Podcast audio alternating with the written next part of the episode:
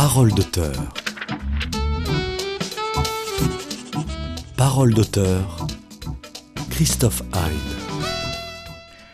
En cette fin du 19e siècle, la révolution industrielle bat son plein. Le charbon et l'acier doivent être toujours plus et toujours plus vite extraits et forgés. Les besoins sont immenses. Et pour cela, il faut une main-d'œuvre considérable. Les conditions de la classe ouvrière sont difficiles et les idées de protection et de justice sociale sont balbutiantes. Parfois, la colère sort de son lit et le sang coule. Dans son dernier roman, intitulé 1886, Pascal de Saint ausculte un fait divers, la mort d'un homme. Mais ce meurtre a aussi des causes sociales et il aura des conséquences politiques. Bonjour Pascal Dessin. Bonjour. Nous avions eu le plaisir euh, euh, des aventures d'un lutteur du Lauragais dans un colosse, un livre dont vous étiez venu nous parler euh, à l'antenne de, Radio Présence. Il s'agissait d'un destin singulier d'un lutteur de foire. Et dans ce nouveau livre, 1886, les faits relatés sont aux environs de la même époque. Nous sommes en, en 1886. Alors vous allez nous dire un peu où nous sommes et qui sont les protagonistes de cette journée fatidique sur laquelle euh, vous vous êtes penché, celle du 26 janvier 1886. une journée sinistre même. Une journée sinistre. Et quand on regarde euh, sur la, couverture de votre mm. livre, on y voit un homme qui tombe, poussé, euh, sur une foule. Alors là, c'est une couverture très rouge. Il y, a, il y, a, de la colère. Il va y avoir du sang. Il y a du sang. voilà. Alors où sommes-nous? Que se passe-t-il? Bah, on est en, 1886, un mois de janvier, euh, euh, où il fait un froid de loup. Euh, c'est la France à froid il neige à Paris. c'est encore une époque où l'hiver, on a de la neige un peu partout. et encore plus, donc, dans un territoire un peu montagneux, on va dire, sans être montagnard, c'est l'Aveyron, vous connaissez, c'est la région de Casseville. Euh, ce n'est pas encore le, bassin industriel que l'on connaîtra. Là, on va dire que la mine euh, est encore jeune, euh, mais petit à petit, elle dévore le paysage. donc ça, c'est pour planter le décor qu'on pourra peut-être détailler, tout à l'heure, parce qu'il y a des aspects quand même intéressants à, ce, à, ce, décor, parce que c'est un bassin industriel houillé et qui est vraiment singulier par rapport à tous les autres bassins industriels de la France à cette époque. Donc c'est important de le, souligner. Et les personnages, ben, les premiers personnages, ce sont les ouvriers, ceux que vous mentionnez, euh, qui, euh, ben, qui sont au labeur, qui sont à la souffrance et qui à un moment sont, maltraités. Et, euh, et alors, on est forcément toujours trop maltraité. Euh, mais à un moment donné, ça va trop loin. Euh, les brimades, les, renvois euh, d'ouvriers de la compagnie, des houillères de l'Aveyron, donc la morgue et, peut-être le cynisme du sous-directeur. qui est quand même la main armée du directeur, qui est lui-même la main armée de la grande direction qui se trouve à Paris. le contexte n'est pas, n'est pas favorable et à un moment donné, les ouvriers euh, se révoltent pas vraiment au début. Ils veulent simplement euh, exposer leurs revendications. Elles sont simples. On trouve les mêmes dans le roman euh, de Zola, Germinal. C'est-à-dire, c'est le prix, c'est le prix de, du wagonnet de charbon gros ou, ou fin. C'est le boisage. c'est la durée du temps de travail. ce qui ajoute peut-être par rapport à, à Germinal, c'est que parmi les dix revendications au départ, il y a la réintégration des ouvriers qui ont été chassés par la compagnie pendant les anciennes grèves. Voilà, c'est une histoire un peu qui se prolonge à travers les événements ouvriers de, cette, depuis 1850. Oui, oui, le passif, le passif est, dur et violent. Euh, Aubin, qui est tout à côté de, de, Casseville, est une des mines du bassin industriel. Et c'est là qu'il y a eu euh, la tuerie d'Aubin, 69, 1869. Euh, des hommes sont tombés. la troupe, voilà, la troupe a tiré sur, sur les ouvriers. Une femme est morte, un enfant. Il y a eu beaucoup de blessés, dont certains ne se sont pas remis. Ça a été un vrai traumatisme et qui a marqué les esprits déjà à l'époque, Euh, Zola s'en est beaucoup inspiré pour une des scènes de son Germinal.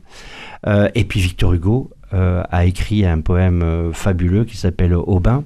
Donc on est dans ce contexte-là. Les On- gens ont ça à l'esprit. Quand on est en Je janvier pense, oui. Ah oui, oui. 1886, Oui, voilà. c'est inévitable. Les, les sabots sont sur Oui. la route, Voilà. des centaines de- d'ouvriers arrivent. Donc il y a cette scène inaugurale et cette journée que vous décrivez avec un tel souffle.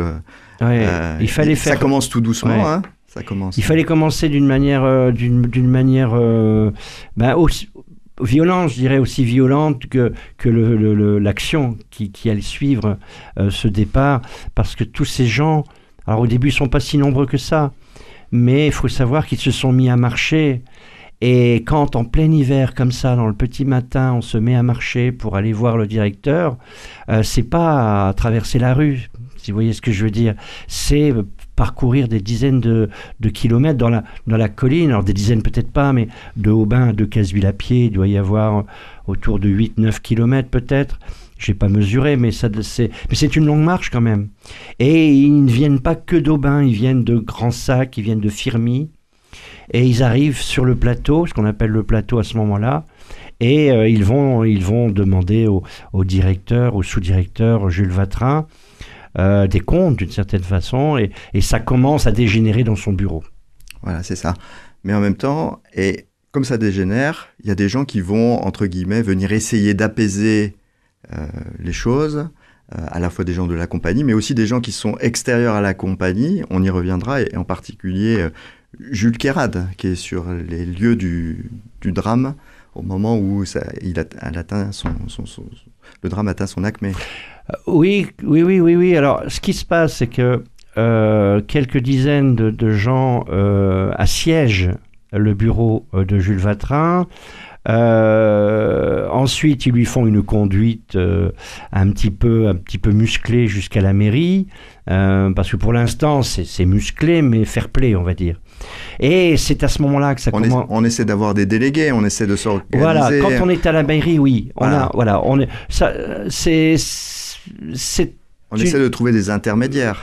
oui, bah, des intermédiaires. Enfin, en tout cas- disons qu'on on, on essaie de faire les choses dans une certaine correction. Mhm. Il se trouve que la foule est nombreuse, de plus en plus. Il va y avoir jusqu'à 2000 euh, personnes euh, euh, très en colère autour, autour de, de- des protagonistes de cette affaire. Et ça va remuer sévèrement, quoi. Donc la mairie, c'est pour se mettre sous la plus haute autorité de la ville, qui est en effet Jules Kérad, euh, qui fut le, le premier maire républicain euh, de, de Casseville. Alors ça, c'est une figure Ah, vraiment... c'est un homme extraordinaire. C'est le personnage du livre avec, alors la victime en est On un, puisque en- tout tourne autour de lui. Mais il y a trois personnages importants du livre. Euh, c'est donc la victime, Jules Vatrin, euh, le bourreau et la victime, je dirais, pour préciser tout de suite. Euh, Jules Kérad, qui est le maire de, de Casseville, maire républicain, on peut peut-être le dépeindre un peu plus.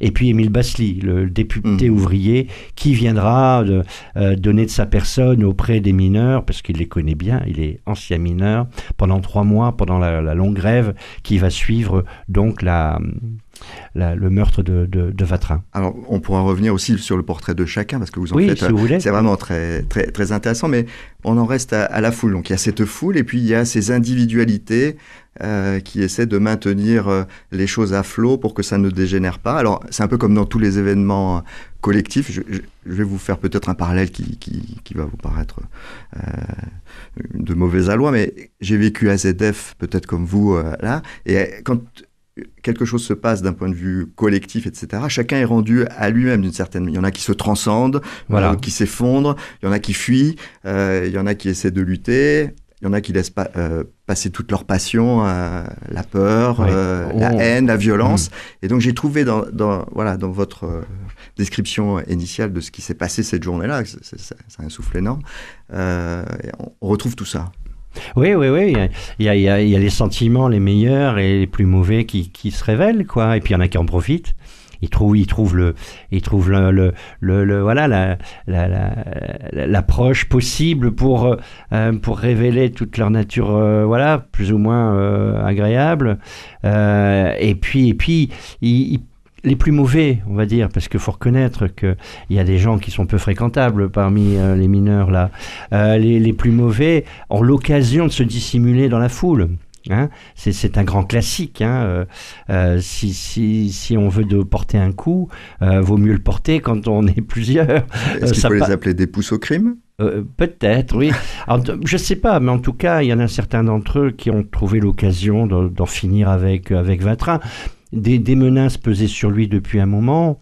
Euh, il n'avait pas reçu des, des, des, menaces claires et nettes, mais, euh, mais voilà, ça se murmurait dans les tavernes. On, on voulait la peau de Vatrin, c'est clair. Mais lui Avec fait face.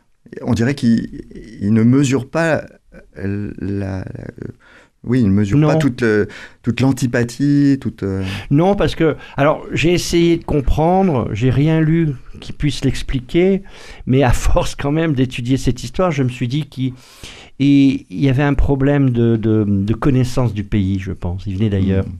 Donc, il est, on, on, abordera ce sujet de, de l'étranger. Euh, une des insultes qui est lancée euh, régulièrement dans la foule, c'est à bas le prussien, le prussien au bassin. Donc, il y a ce vieux fond. On n'est pas loin de 1871 quand même. Hein, fait 15 ans, ouais. Voilà. Et, et, lui, il vient de l'Est quand même. Hein. Alors, c'est un pur pro. Lorrain. Voilà, c'est un pur produit quand même de l'industrie française. Alors, Et, si, si, vous permettez, vous pourriez peut-être euh, ah, nous faire si une lecture voulez. si, si, vous l'acceptez. Bien parce sûr. je... J'ai prévu les lunettes exprès pour ça. J'ai bien fait d'ailleurs. Alors c'est le, chapitre 4, un, petit extrait que vous avez choisi, Christophe, euh, qui s'intitule Quel homme? C'est justement, c'est un, un, chapitre qui, euh, qui se trouve après donc les, les, le drame. Donc je passe sur le début et on arrive directement au, au sous-directeur. Le malheureux Vatrin, l'ignoble Vatrin, que n'a-t-on dit et écrit sur cet homme Le portrait, un dessin d'après photographique que nous avons de lui ne montre pas un individu d'apparence désagréable, au contraire. Au regard méchant, malsain, voire vicieux, il porte bien et sobre. Ses vêtements révèlent un caractère soigneux et peut-être même délicat. Le nœud papillon, légèrement bouffant, souligne un col blanc et droit. La veste tombe parfaitement sur le gilet bien boutonné. Ses moustaches sont plus fournies que sa barbe, ses cheveux peignés en arrière découvrent un front haut. Il a plutôt l'air bonhomme, avec des yeux qu'on dirait tirés vers le bas, qui lui donnent un air de cocker. Qui est Vatrin? Dans la France industrielle, du nord au sud, il se crée des mines et des forges partout, tout le temps. Et naturellement, Vatrin est le fruit de cette histoire. Jean-Jules Vatrin naît à Mai, près de Metz, en 1837. La ville de Casville, elle, est sortie de terre un peu plus tôt, sous l'impulsion du duc Élie de Caz, qui a hérité de mines et a su aussitôt en tirer avantage. De Casville s'est développé à partir d'un village. Les premiers actes d'état civil datent de 1835.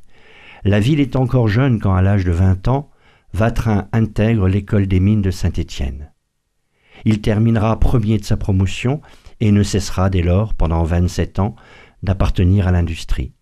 D'abord attaché à la compagnie de Terre Noire, il travaille aux usines de Saint-Julien de Vienne et de Bessèges dans le Gard. Puis, pour la compagnie des forges de Châtillon-Commentry, il est chef de fabrication à l'usine Saint-Jacques. Vatrin est assurément un homme talentueux, une perle de l'industrie minérale, car on le retrouve bientôt à diriger les forges et aciéries de Munterhaus, de la société Dietrich, puis l'usine de Saint-Montan pour le compte de la, de la compagnie Châtillon-Commentry à nouveau. Comme un marin de port en port, Vatrin navigue de forge en forge. Enfin, en 1880, il est appelé à Decazeville comme sous-directeur par la compagnie des houillères et fonderies de l'Aveyron. Vatrin a déjà une belle carrière. Voilà un portrait, les faits. Euh, alors, Vatrin, victime expiatoire, bouc émissaire. Après, vous dites un peu plus loin, après sa mort, euh, alors grand oui. silence, défenestration. Mais après sa mort, les langues se délient en, au rang supérieur, très jaloux de ses prérogatives, assoiffé de pouvoir, ne pouvait supporter aucune initiative ni aucune indépendance. C'est un portrait euh, tout contraster Parce que chaque tout mort est un chic type. Enfin, voilà. Ah, je sais pas. en tout cas, on a tous un monstre en soi. Visiblement, lui, il l'avait. Euh, c'était, oui, puis, bah, il était fort de son autorité. Euh, je pense qu'il pouvait pas comprendre les ouvriers. Et puis, attention, euh, il y, a des raisons profondes à la haine qu'il a inspirée, mais il n'était pas au, à l'avant-poste. Le bouc émissaire, c'était pas vraiment lui. Euh, il l'était peut-être pour la compagnie, mais lui, il avait ses propres boucs émissaires en la personne d'un ingénieur ici, d'un ingénieur là. Euh, d'ailleurs, ça explique que pendant le drame, les deux ingénieurs qui l'accompagnent, à un moment donné, se carapatent. Hein. Mmh. Euh, il l'aide jusqu'à un certain point, mais à un moment donné, quand le danger est trop grand, il s'enfuit. Je pense qu'un ingénieur complètement dévoué à ce sous-directeur serait resté jusqu'au bout et les choses auraient peut-être été différentes. Enfin, on peut toujours refaire l'histoire, mais J'en suis sûr. Donc, euh, il n'avait pas inspiré beaucoup de sympathie. Et puis, et puis euh, euh, il était accusé de tous les maux aussi parce qu'il y avait cette forme de racisme, je crois. Il venait, il venait de l'Est, à bas prussien même s'il était français, quoi, profondément français, puisqu'il était, comme le dit le, passage, l'illustration même d'une éducation française. Alors, sur le, malheureusement, donc il, meurt, il reçoit un coup euh, d'embarre. Euh, et, il souffre, hein, il, souffre, parce qu'il est assommé, il se réveille, il est étourdi. Euh, ensuite, il est jeté par la fenêtre, il est piétiné. bon, et, son agonie. Alors, les faits. je crois qu'il est jeté par la fenêtre entre 16h et 17h, il meurt vers minuit. Donc il a, il, a, il a quand même une agonie longue et douloureuse. Et comment c'est, ça se passe sur le, plateau, comme on dit? Ah. Là, c'est la, sidération. Oui, oui, oui. Ben, euh, c'est comme toujours quand un drame survient, tout le monde se dit mais qui a fait quoi euh, euh, Tout le monde, oui, c'est la sidération, c'est bien le mot. Ben, ceux qui sont sans doute les plus responsables, qui seront ensuite appréhendés, on ne sait pas s'ils ont tous été appréhendés, comment ça s'est fait. L'instruction, je ne l'ai pas menée dans le livre. Euh, c'est une autre histoire qu'il y aurait à écrire sans doute, mais euh, j'imagine que les plus coupables se sont taillés vite fait, hmm. et puis les autres ont traîné là en se disant mais qu'est-ce qui s'est passé, euh, pourquoi on en, est arrivé là. Enfin on imagine, hein, je, le vois très bien d'ailleurs. Il faut voir que de Casville était était rempli de petites gargotes, de petits bars, de petits estaminets. On dit, on disait pas des estaminets, de, voilà, de, de, petits bars, de petits cafés. Et, beaucoup des gens qui ont, qui ont, qui ont assisté au, à, cette tragédie se sont retrouvés dans ces endroits pour discuter, pour se demander quoi. Euh, voilà, c'est assez classique comme déroulé de drame, je dirais, euh, quand il y a justement une colère collective euh, incontrôlable. Et cette mort, elle, elle, ne fait pas avancer les, non, mais je pense les récriminations non. Des, ah non, des, mineurs. non, mais avant d'aborder cette question, euh, il, faut, il faut, faut, comprendre quand même que pendant un long moment, il n'est pas seul. C'est-à-dire qu'il y, a les deux ingénieurs que j'ai évoqués. Dans le bâtiment où il se réfugie, où il est piégé. Euh, il a avec lui un officier, euh, un, officier de ville, comme on dit à l'époque. il y a le maire.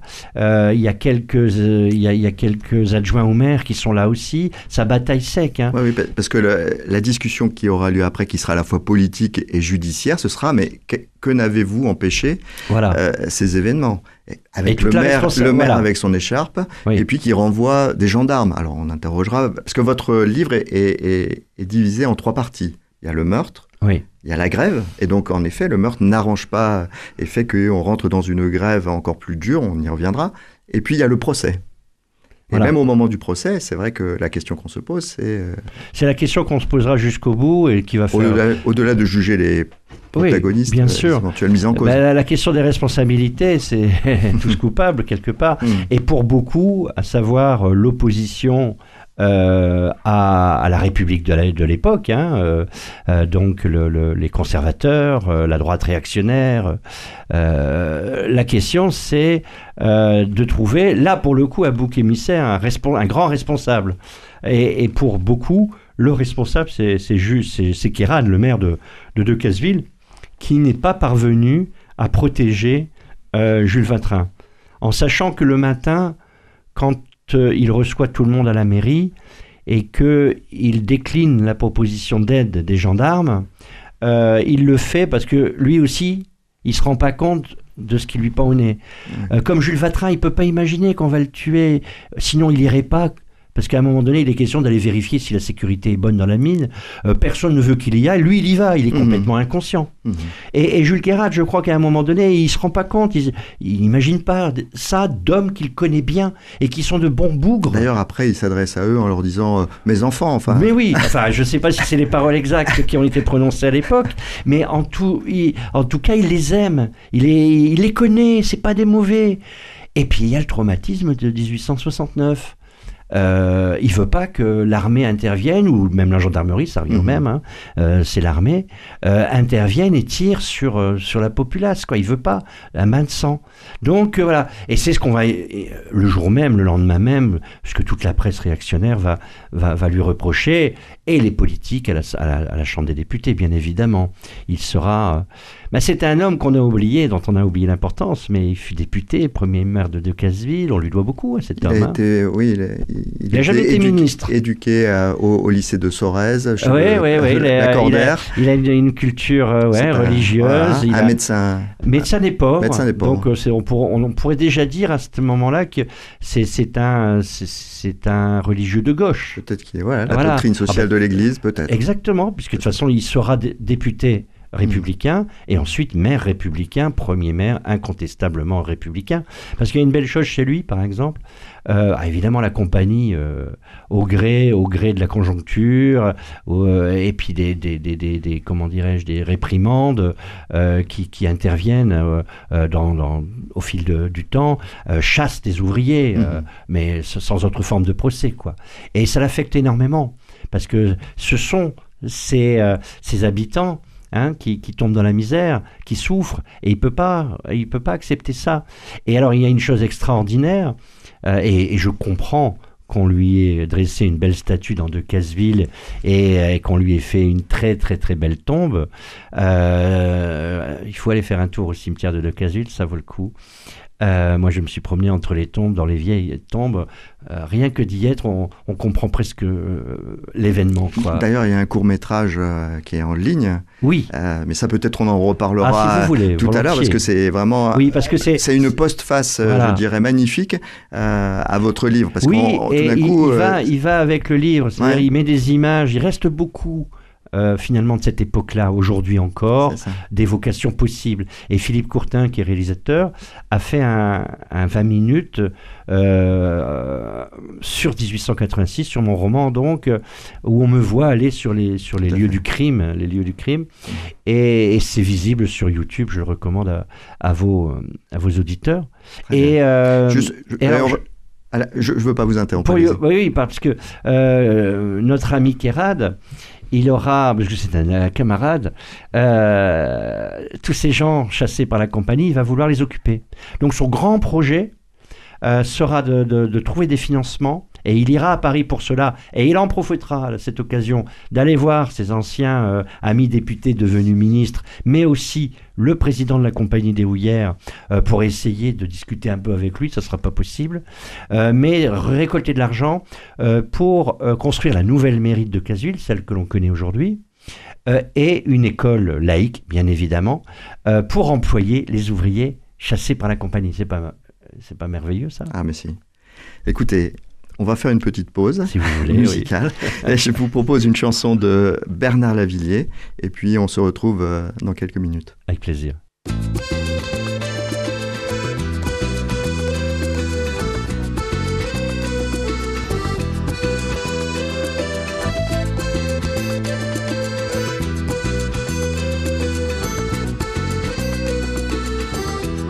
Un grand soleil noir tourne sur la vallée.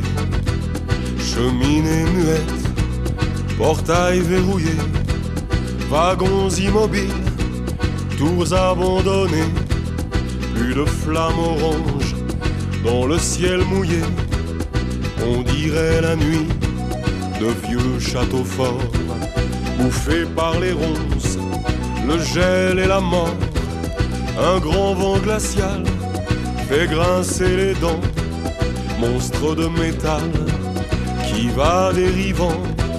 Je voudrais travailler encore, travailler encore, forger l'acier rouge avec mes mains d'or, travailler encore, travailler encore, acier rouge et mains d'or. J'ai passé ma vie là, dans ce laminoir, mes poumons, mon sang et mes colères noires. Horizon barré là, les soleils très rares, comme une tranchée rouge saignée sur l'espoir.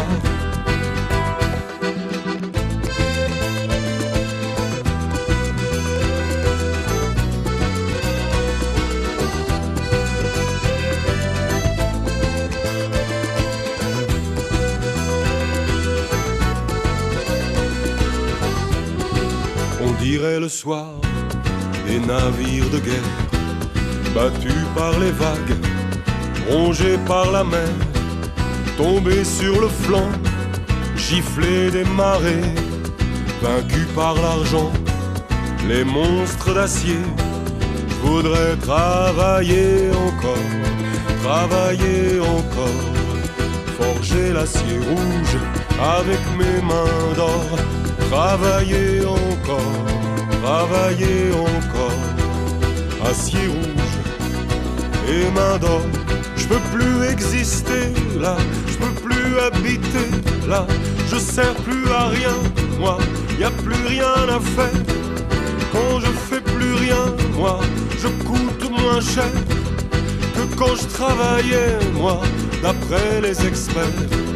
Je me tuais à produire pour gagner des clous c'est moi qui délire ou qui devient fou.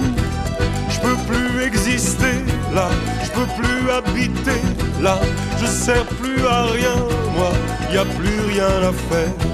Je voudrais travailler encore, travailler encore, forger l'acier rouge avec mes mains d'or, travailler encore, travailler encore. Acier rouge et main d'or.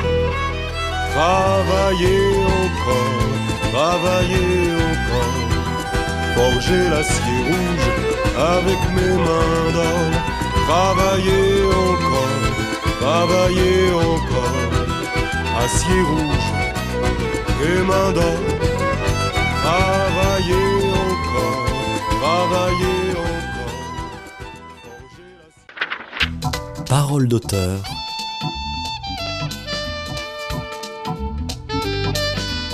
Christophe Hyde.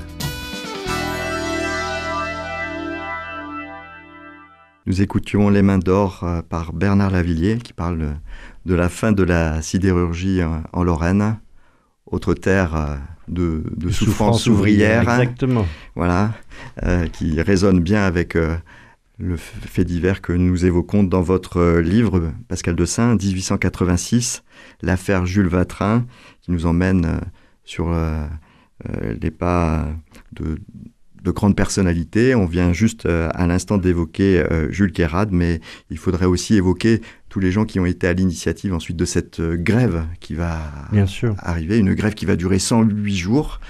La plus longue du, du 19e siècle. Voilà. Euh, Mais, mais la chanson de Lavilliers nous permet de, de- de- de préciser un point, parce que une telle violence est exacerbée par, un- par une conjoncture pénible. Et euh, là, c'est la fin de, la sidérurgie en Lorraine, dans la chanson de Lavilliers, et puis bon, c'est la crise générale de la métallurgie euh, euh, en France et en Europe, euh, voilà, que l'on connaît. C'est déjà le cas à l'époque. C'est-à-dire il y a une crise économique euh, qui, euh, qui, euh, qui fait tomber les cours du charbon, du métal. On, pense à importer du... D'ailleurs, on est en pleine mondialisation déjà, c'est- pas un concept récent. On pense déjà à importer du minerai d'Australie, vous voyez un peu, au milieu du 19e, quoi. Donc voilà, tout change, rien ne change. Et oui, et on voit que le travail ouvrier, en fait, est un facteur purement d'adaptation. On met les gens au chômage, plus ou moins, en fonction. Comme se on dit ouais, aujourd'hui, euh, les variables d'ajustement. Exactement, variage d'ajustement. Et donc vous avez euh, un, un homme qui est le président, je pense qu'on peut parler de Léon Say, Voilà. voilà, qui est un banquier, a été banquier, administrateur de compagnie des chemins de fer, journaliste euh, au journal des débats, dont il est devenu directeur, député, préfet, président du Sénat, ambassadeur à Londres, plusieurs fois ministre des Finances, et dont la devise est La charité a des limites, le bon placement, non. Voilà, c'est. euh, Et lui, il va avoir cette information de la mort de Vatrin qui va remonter. Ah, il va s'arc-bouter. À il- Paris ouais. Voilà. Il sourit, Léon. Ça m'a fait penser à la chanson euh, Bah, c'est voulu. mais ouais, de ouais, Bobby c'est- alors, Lapointe. pas- il n'a pas bobo, il sourit. Voilà. Et euh, ah, je suis content que vous le souligniez parce que vous êtes le premier. Et euh, non, parce qu'on s'amuse aussi quand on écrit, Bien même, sûr. même quand on, on, on raconte des sujets graves. Euh, Léon Sey fait partie de la galerie de portraits, oui, dont, dont- dont on peut parler. Mais bon, on va laisser aux auditeurs le soin de, découvrir euh, le raffinement de cet homme dans, l'histoire. Mais il faut savoir que, euh, évidemment, moi, je me suis arrêté au moment où la grève s'arrête, en tout cas, euh, quand on fête. cette, fin de, grève et puis la fin du procès aussi. Mais Léon Sey a viré un peu à gauche après. Ah bon, comme quoi on peut Comme se quoi. réformer. Voilà, voilà. Donc c'était un homme quand même, alors sinon intelligent, du moins pragmatique. D'accord. Alors cette grève, voilà, cette plus longue grève euh, de 108 jours, 108 jours, c'est pas rien. hein. il faut soutenir. Donc il y a des souscriptions de divers journaux de gauche, d'extrême gauche, des conseils municipaux, Paris, Lyon. Alors même, je sais pas si c'est dans rumeur. Alors je sais pas si c'est appuyé sur des faits, mais Si, si, le préfet si. poubelle qui dit bon ben on, on- on va envoyer de l'argent. Oui, oui, Voilà. tout à fait. Les 50 000 francs de- de- des traits d'union d'Angleterre, enfin c'est à la fois national et Les international. Belges envoient de l'argent. Voilà, aussi. les Belges, Ouais. les petits commerçants euh, font crédit aux- parce que finalement, alors ah oui, quand même les petits commerçants, bon c'est un détail, mais quand même euh, l'une des revendications des, des mineurs, c'est aussi la coopérative. Alors, parce que la coopérative, elle est comme ça, ça sonne vraiment de gauche. Ça sonne. Complètement, oui. Euh, oui, oui. Et, et donc, et dans le livre, vous démontez bien un peu l'idée que euh, obliger les mineurs à aller à une coopérative qui est tenue par la compagnie, au fond, L'idée était belle, mais c'était inventer une autre forme d'esclavage, quoi, et de dépendance au voilà, capital. ça, ça participe un Eh peu de l'énervement. Ah bah complètement. Ça, c'est- on dit, on dit, et, et on ne sait jamais qui c'est, mais, mais que le petit commerce justement a attisé euh, Mhm. le feu et la haine euh, contre contre contre Vatrin, Euh, parce que l'idée justement, c'était de, de casser le commerce local, de rendre donc plus dépendant l'ouvrier de la compagnie, et donc finalement, vous imaginez bien si si la, la compagnie propose des denrées à ses ouvriers. Euh, c'est de l'argent qui, qui tourne en circuit court et, euh, et bien et très court. Mhm. C'est-à-dire on leur donne euh, un paiement qui est pas le paiement juste et en plus on leur prend tout pour des denrées, voilà. Et en même temps que le commerce local périclite. Donc c'était une situation complètement intenable. Mais pour revenir sur la solidarité, euh, ce qui est magnifique dans cette affaire, c'est que malgré la violence des choses et le meurtre de cet homme, euh, c'est et c'est dire que la question n'était pas vraiment là. Euh, je veux dire, c'est une victime presque collatérale, Vatrin. Mhm. Euh, c'est un mouvement ouvrier qui a inspiré une solidarité et, et un respect incroyable. Tous ceux que vous avez cités qui ont envoyé de l'argent, tous les bassins houillés qui n'étaient pas en grève ont envoyé de l'argent. Euh, C'est quand même assez extraordinaire. Mhm. Et ils ont tenu trois mois pour ça, mais pas seulement, parce que euh, le, bassin de, de Casseville est très singulier. C'est-à-dire qu'on avait quand même euh, des gens qui étaient mineurs, mais qui avaient gardé un petit lopin ou qui restaient un petit peu paysans. Donc il y a une solidarité, une entraide sur le territoire qui a joué, qui a favorisé euh, la longueur de, ce- de cette grève. Et ensuite, il y a eu des, partenaires, des soutiens conséquents en la personne de journalistes. Euh, comme la presse est très présente. Parce ah bah, que vous en le faites- cri du peuple notamment. Ouais. C'est le cri du peuple qui à la fois euh, qui agite les choses, hein, qui crée, le- qui fout le bordel, faut le dire, euh, mais mais mais qui qui contrôle un peu la solidarité, qui la maintient, qui la motive. C'est assez extraordinaire. hein. Alors, la grève arrive à, à- à son terme le 14 juin, c'est-à-dire euh, voilà, les On revendications. a oublié Émile Basli euh, en chemin. Ah oui, alors, euh, oui, si, Ah, ben c'est quand même c'est- bah oui. très important, Ouais. c'est vrai, c'est vrai. Oui, parce qu'il y, a- y a les. Parce que, mais, parce que je voulais vous parler après de Zola, mais Basli, Zola, etc. Ouais, mais mais, mais on peut. on- Basli. on- on- Basli, donc député. Député fraîchement ouvrier. euh, il dira aux ouvriers euh, Je serai toujours là, si c'est pas moi, euh, comme à la guerre, quoi, quelqu'un me remplacera. mineur de fond. Alors, il a été 17 ans mineur de fond. Il est descendu à la mine vers 13 ans par là. Et puis, il s'est formé, euh, il s'est, formé à, à la politique. euh, et il a été un des, des- des agitateurs de la grève d'Anzin, qui a inspiré aussi Zola, la fameuse grève d'Anzin, parce qu'Anzin s'est inspiré à la fois d'Aubin et d'Anzin pour son germinal. Ce Et, serait le Lantier, l'Étienne Lantier de. et il l'aurait interviewé, euh, je- il l'aurait interviewé pour construire son personnage d'Étienne Lantier. C'est tout à fait vraisemblable hein, et c'est cohérent quand on connaît l'affaire Vatrin et Germinal qui est apparu un an avant. euh, Et surtout, ça paraît en feuilleton, vous l'écrivez, ça paraît en feuilleton. Le, le- le- Vatrin tombe de ce- euh, chute et se tue le 26 janvier et le 13 février, on publie en feuilleton dans l'Aveyron républicain Voilà, Germinal. si c'est pas de la provocation, ça. Ah oui, le livre s'était pas vendu du tout sur le territoire. Il fallait bien que les ouvriers euh, sachent euh, de quoi il retournait. On en parlait tant. Non, et puis bon, c'était c'était quand même un peu ironique. Alors Émile Basli, fraîchement député, euh, faut voir hein, l'ascension sociale. hein. Cet homme, 17 ans au fond de la mine, ensuite il est viré par la compagnie d'Anzin, il se réfugie chez sa femme, euh, il s'est formé, mais comme dans, dans, dans Germinal, hein, il, s'est formé à la politique, euh, il a, créé du réseau, certainement, forcément, puisque il est proposé à la députation en Seine-Saint-Denis. Euh, et, et il devient député, député ouvrier parmi les plus rouges, un peu très rouge quand même, parce qu'il va s'inspirer, même dans ses harangues au gouvernement, euh, de, de la dialectique du cri du peuple, qui est euh, purement libertaire et révolutionnaire. Mm. Quoi. Et il s'excuse, il, s'excuse de, de, prendre une parole simple à, à la, à de ne pas avoir tout, tout l'apparat Oui, de la prise non, de parole. C'est devenu un intellectuel. Ah oui, d'accord. Ah bah oui, oui, oui, c'est devenu quelqu'un d'une, hauteur d'esprit hein, incroyable. Moi, je me suis nourri de ce- des comptes rendus de presse pour, pour construire mes, mes, mes scènes, notamment la scène à la Chambre des députés. Euh, Il n'y a aucune raison que la retranscription euh, de, de, de ces propos n'ait pas été fidèle. Mm. Euh, bon, c'est- quelqu'un qui, euh, qui, qui avait du verbe et, et qui, qui était un bon élève, je pense, parce que c'est troublant. euh, quand justement il fait son interpellation au gouvernement à la Chambre des députés, euh, il emprunte la dialectique, euh, c'est clair, du cri du peuple. Donc euh, c'est quelqu'un qui sait apprendre des choses et, qui construit sa pensée au fur et à mesure. C'est un autodidacte et comme tous les autodidactes, ils sont souvent brillants. Et alors, Basli et Kerad se connaissent? Enfin, vous dites au cours de, de cet épisode, ils apprennent à se connaître. Et il y a un troisième, c'est Zéphirin Camelina. Oui. C'est pareil, il y a des anciens communard, Il y a des voilà. anciens communards, il y a des gens qui ont été euh, exilés en Nouvelle-Calédonie qui sont revenus. Oui, oui, oui, oui.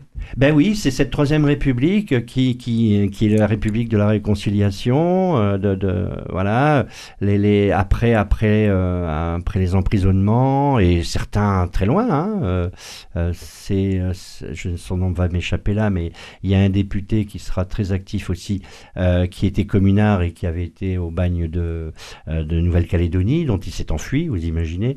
Il est revenu par l'Angleterre avant de redevenir de devenir député sous la Troisième République. C'est c'est des destins incroyables quand même. hein. Euh, et on a là des dizaines comme ça. euh, on peut pas en faire l'inventaire, mais mais mais chaque euh, homme politique de gauche à ce moment-là, c'est un destin quoi, un destin hors norme. Donc ça, c'est le souffle politique, c'est le républicanisme, c'est la sociale, etc. Exactement. Mais il n'en reste pas moins qu'un homme est mort. Et qu'il Eh oui. faut juger les gens Voilà. qui l'ont assassiné. Et oui, ben, un procès est inéluctable, d'autant plus que pendant que la grève dure, Alors, il y a Pour, le, pour, pour la, je dirais, la- les débats, c'est pas très facile de, en moment de grève, de faire une procédure d'instruction.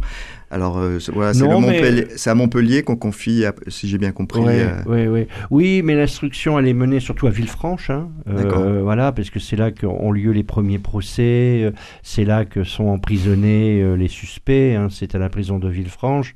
Euh, Et donc c'est les assises de Rodez. et ce sera les assises de Rodez pour euh, le meurtre de, de, de Vatrin. euh, en sachant que c'est un dossier très très très volumineux, 7,5 kg, si mon souvenir est bon, euh, que qu'à l'époque il n'y a pas de photocopie, c'est très difficile de, de, faire des copies. les avocats, neuf avocats pour dix présumés coupables, dont beaucoup de députés, c'est dire euh, là aussi, euh, la sympathie qu'ils ont inspirée. Caisse de résonance euh, politique. voilà, bon, parmi les avocats, il y a Milran qui sera président de la République un jour. Hmm. il est encore jeune, mais il est déjà très brillant. tout ces, ce, qui va, ce qui va se passer, c'est que l'instruction aura été longue, le dossier copieux et les avocats désarmés parce que euh, ils vont quand ils vont arriver à Rodez deux trois jours avant le procès. ils vont sur les lieux de Decazeville. Voilà, regarde un peu comment certains d'entre eux tout ça, mais mais ils n'ont pas eu le temps d'étudier le, dossier. Alors qu'est-ce qu'ils font? Ils font un procès politique. Hmm. Immédiatement, il est question de, d'élever le, le, propos et surtout pas s'apesantir sur le, euh, sur le pédigré de nos, nos, ouvriers parce qu'on s'aperçoit très vite que c'est la lie. Quoi. Hmm. Alors récemment, je suis allé voir Anatomie d'une chute au cinéma. Je ne sais pas si vous avez vu ce film qui a eu la, Palme d'Or à, Cannes. Et c'est un, polar, je parle à, l'auteur de polar, avec un couple, un huis clos d'un couple avec un enfant malvoyant. Et puis un homme, l'homme tombe de là, suicide ou meurtre, voilà, mais pas de témoin. Et là, il y a l'ADN hein, en, 2023. Eh là, un homme tombe, il y a des milliers de personnes, chacun voit un petit bout de cet événement. il fait noir. Trop de témoins. Ah, comment faire Alors là, c'est très bien fait parce que le procès, c'est petit bout par petit bout, tant de contradictions. Comment peut-on arriver à la vérité? On peut pas. On peut pas. Et le, la seule, la seule. Euh, euh, moi, je. Ensuite, moi, j'ai pris les choses les unes après les autres. Hein. J'ai écrit le crime d'abord, ensuite j'ai écrit la grève. Et pendant que j'étais dans la grève de mon écriture, j'ai fait ma grève, si j'ose dire, en me disant que pendant dans le même temps, il y avait l'instruction. Qu'est-ce qui se mmh. passait? Je ne ah me suis pas trop posé la question. Sinon que euh, j'annonçais par euh, rumeur ce. Mmh. Et, et j'ai commencé le procès en même temps qu'il commence. Voilà. Et j'étais dans la même impatience qu'il se déroule, mais, mais dans vous avez eu accès, on parle des sources, vous avez eu accès aux minutes du procès Non, comment, non, comment, jusque-là. Comment vous avez fait? Non, non, non, la, la, presse est très bien faite à l'époque, euh, notamment la presse régionale, hein. il y a le journal de l'Aveyron et le, le républicain, euh, l'Aveyron républicain, euh, qui, qui, qui, ont couvert le procès d'une manière formidable.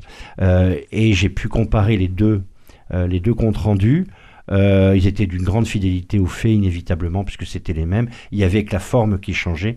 Donc j'ai mêlé les deux comptes rendus pour histoire d'arriver à une manière d'objectivité, hein, pas trop emprunté aux propos réactionnaires, pas, pas trop emprunté euh, aux propos républicains.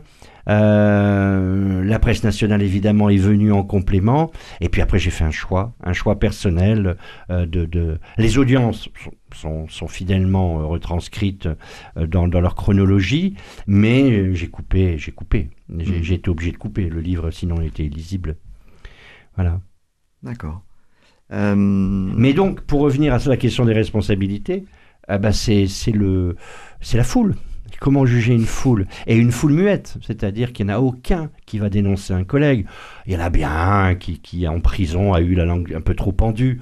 Mais bon, comme il est aucunement crédible, euh, parce que c'est un pauvre garçon qui a, qui a été maltraité, qui, qui c'est un gavroche, quoi, presque, mmh. que que bon voilà oui, parce que vous disiez la il n'a aucune crédibilité c'est vrai qu'il y a l'alcool quand on met un peu le nez un peu dans les biographies de certains bah voilà c'est surtout la misère.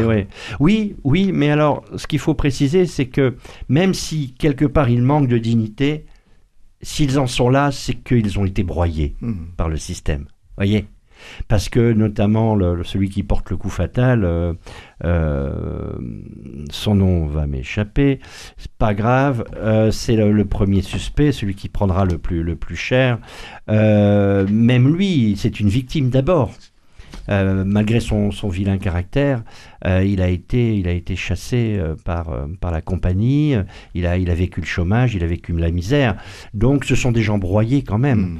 Et euh, On voilà. voit que la, la- la- la mine broie, c'est-à-dire, euh, vous parliez tout Elle broie tout, les Voilà, humains, les paysages. Exactement. Alors, je- j'en reviens un peu Mm. au court métrage parce que euh, que j'invite euh, nos, nos auditeurs à, à- à visionner après la lecture. Moi, de mon point de vue, c'est Ouais, ou en même temps. plus fort. Ouais, euh, ouais. Et, on Parce que vous, le, le documentaire ne, ne, ne révèle rien. ouais, c'est ça. Euh, Il est, il est, il est assez malin dans, Mm. sa, dans, sa, dans sa facture. Et surtout en arrière-plan ou quelquefois de, en, en plan, on voit euh, le Decazeville de l'époque où euh, la déforestation, alors j'en parle au, au naturaliste que vous êtes, à l'amoureux de la nature et des oiseaux, euh, enfin ça paraît totalement, on se croirait sur la Lune quoi, à un moment. Même il y a cette photo qui va parler aux auditeurs de Radio Présence où la mine s'arrête à quelques centimètres ou quelques mètres de l'entrée d'une église qu'on aurait pu raser.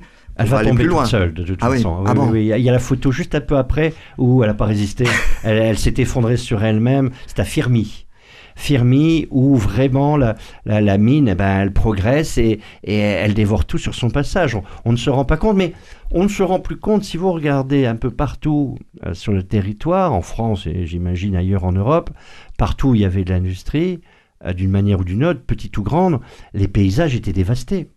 Vous regardez les paysages d'Ariège euh, au 19e, début 20e, il n'y a plus un arbre là où aujourd'hui euh, c'est un petit peu euh, l'exubérance, les belles forêts, etc. hein. Le pétrole a remplacé. Oui, oui, il y a, peut-être. bah, y a Ah, eu, y a eu, euh, oui, oui, oui, tout à fait.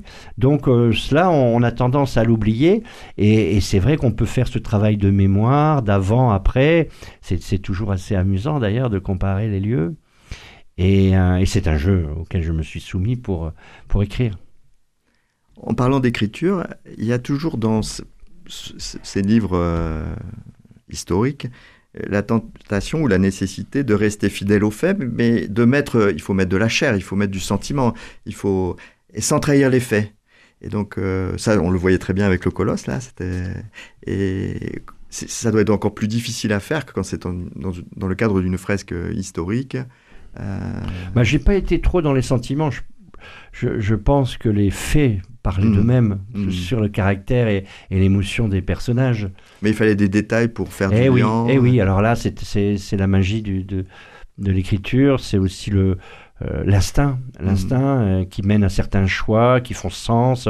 Là, je peux pas vous dire, c'est quand même assez, à- à- à- assez même mystérieux pour moi, quoi. Enfin, je veux dire, et, et là, là, c'est plus facile que dans un roman-roman où euh, tout doit être inventé quelque part, euh, même s'il n'y a jamais vraiment d'invention. Mais, mais là, j'avais tout, quoi. J'a- J'avais exactement tout.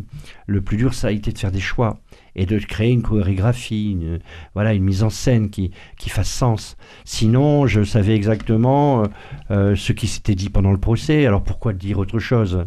Bon, mais du, du coup, là, le, jeu- le, le- le travail, il était dans, dans le choix. Je vous avouerai que j'ai éliminé euh, des, des témoins pour ne pas trop accabler Mhm. mes, mes accusés. Euh, et euh, et j'ai réduit la, la portée de certaines paroles aussi. C'est un travail euh, d'artisan, là. D'artisan plus que d'artiste, en fait. Alors, pour venir à la- aux multiples facettes de votre œuvre, hein, parce que 30 ans d'écriture, c'est- ça quand même, ça, ça façonne un homme. euh, on va sur votre site internet et vous classez vos livres euh, dans plusieurs catégories. hein. Noir, c'est noir, euh, Sous le signe de la nature. Et le Colosse et 1886, c'est une autre époque. Oui. Voilà. Je époque. pas envie de dire roman historique parce que euh, c'est des événements, c'est des livres aussi qui résonnent avec le présent. La preuve en est, puisqu'il y a quand même des parties euh, contemporaines dans ces livres-là, moins dans 1886, mais je m'appuie quand même sur la grève d'Air France, euh, le mouvement social d'Air Oui, France vous de, faites une 2000 analogie voilà, de avec cette, cette 2015. scène que tout le monde a en tête. Voilà, donc c'est pas du roman historique, c'est, c'est, d'ailleurs c'est quoi? Je sais pas encore. C'est du récit-roman, du roman-récit, du... il y en a qui ont, qui ont même dit du docu-fiction. Ouais, Je trouve ça assez ouais, intéressant ouais, d'un à point de vue. Et il, il pourrait d'ailleurs se tourner euh, un docu-fiction hein, basé sur Mm. ce livre-là, parce que ça pourrait être complètement, complètement cohérent. Donc hein, c'est de, ce sont de drôles d'objets littéraires, donc je les ai, j'ai créé une drôle de catégorie bibliographique. D'accord. et donc, cette même année, vous faites paraître euh, récemment, alors je ne l'ai pas lu ce, ce livre, mais avec un photographe et bientôt l'obscurité. Voilà. Euh, Guillaume Zuilly, un, pho- un photographe franco-américain qui vit à Los Angeles et euh, qui fait un travail euh, assez, euh, assez surprenant. C'est chez Contre-jour. Et là, et, là, et là, pour le coup, j'ai fait un autre grand pas puisque je me suis projeté dans l'avenir. Voilà, c'est mon premier texte de science-fiction. Ah, je le lirai avec plaisir. je lirai avec plaisir. Alors, on arrive à ma, ma dernière question. Pascal Dessin, c'était mieux avant ou rien de neuf sous le soleil? Non, non, non, non, c'est, c'est, je sais pas. Non, d'un point de vue social, c'était pas mieux avant. Euh, mais, mais, mais, mais, mais, mais euh, oui, rien de neuf sous le soleil. Euh, j'ai vraiment la, la, désagréable impression souvent que on tire pas les leçons du passé, personne à la vérité, et que et que on recommence toujours les mêmes les mêmes erreurs et, et, les mêmes erreurs conduisent aux mêmes aux, aux, mêmes injustices, aux mêmes tragédies. Et plus on est nombreux sur cette planète, et plus ça se complique. Et vraiment, c'est un, c'est, pour moi, c'est une source de désespérance. Bon, bon, on, va rester sur ce, sur ce mot qui, est, un peu... Avec le sourire. Voilà, avec le sourire. Je vous remercie Pascal de Saint d'avoir accepté de venir au micro de Parole d'auteur. Votre livre 1886, l'affaire Jules Vatrin, ravira les lecteurs fidèles qui avaient suivi le destin du colosse. Et, euh, mais les lecteurs qui vous découvriront, ils apprécieront le souffle de votre écriture, hein, qui mêle le vent de l'histoire à l'humanité des protagonistes qui font cette histoire. J'en profite aussi pour remercier Christophe Aubry qui met en son et sur les ondes cette émission et sans lequel notre rencontre n'aurait pas été possible. Merci Christophe.